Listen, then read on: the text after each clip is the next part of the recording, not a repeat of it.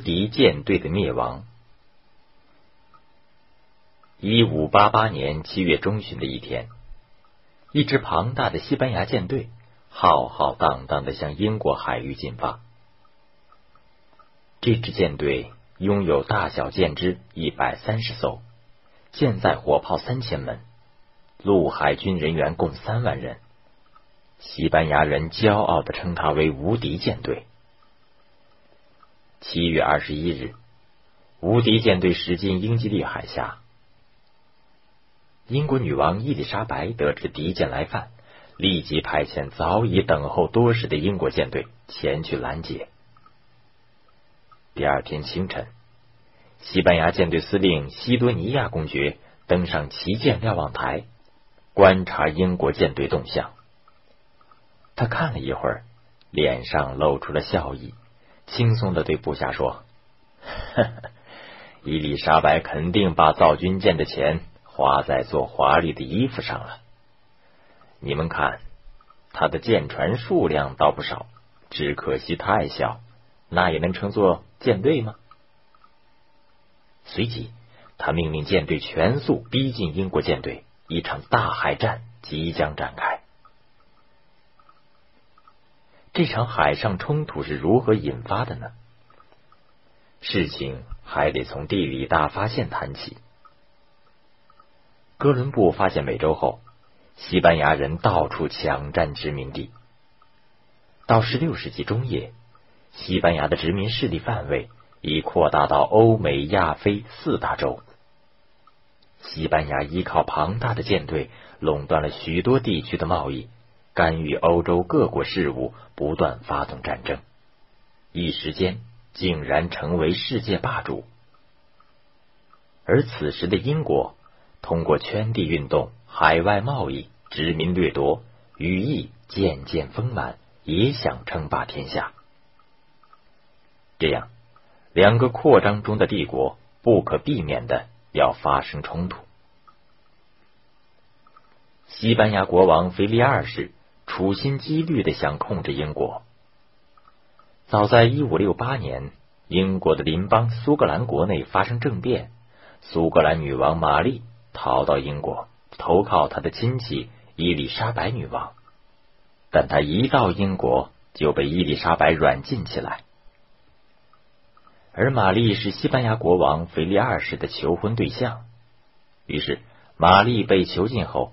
腓力二世便开始了营救活动。他秘密联合英国国内的天主教徒，发动武装暴动，企图救出玛丽，让她当英国女王。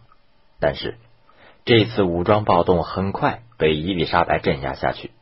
腓力二世并不死心，多次派遣间谍去英国谋刺女王。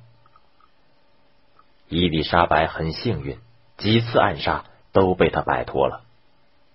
可是他知道，只要玛丽还活着，腓力二世就不会停止阴谋活动。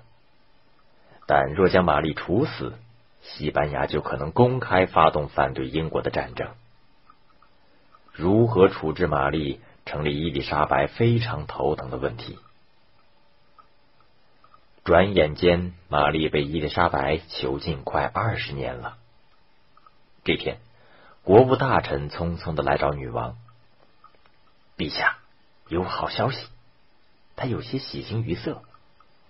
玛丽与外国勾结的密信已被我们派出去的间谍查获。这下我们有处死玛丽的借口了。可处死他会引来西班牙人的舰队。女王不安的说：“英国与西班牙迟早会开战。我们的皇家海军早已准备就绪。只有打败西班牙的无敌舰队。”我们才能掌握制海权，从而无敌于天下。我绝对相信我们无畏的海军将士，但这可是一场空前的大战呢。看在耶稣基督的份上，陛下，你应该像一个伟大的国王一样，发挥你的力量来保护自己。果真如此，则一切毫不可怕；反之，危险。就在眼前，伊丽莎白终于不再犹豫，下令处死玛丽。玛丽一死，西班牙国王腓力二世本想指望玛丽颠覆英国的企图破灭，除了对英宣战，没有第二条路可走。他立即行动起来，用了整整一个夏天，集合起庞大的无敌舰队，并且任命西多尼亚公爵任舰队总司令。可惜，这西多尼亚公爵本是个陆军将领。不但没有海战经验，甚至还会晕船。腓力二世此次与英国交战，不仅是因为伊丽莎白出死玛丽，更是因为伊丽莎白纵容英国海盗抢劫西班牙从殖民地运载金银的船只，使西班牙蒙受了巨大的损失。有人形容，这些英国海盗的抢劫活动，就像一根绞索套在了西班牙国王的脖子上。因此，腓力二世发誓要不惜一切代价征服英国，消灭伊丽莎白。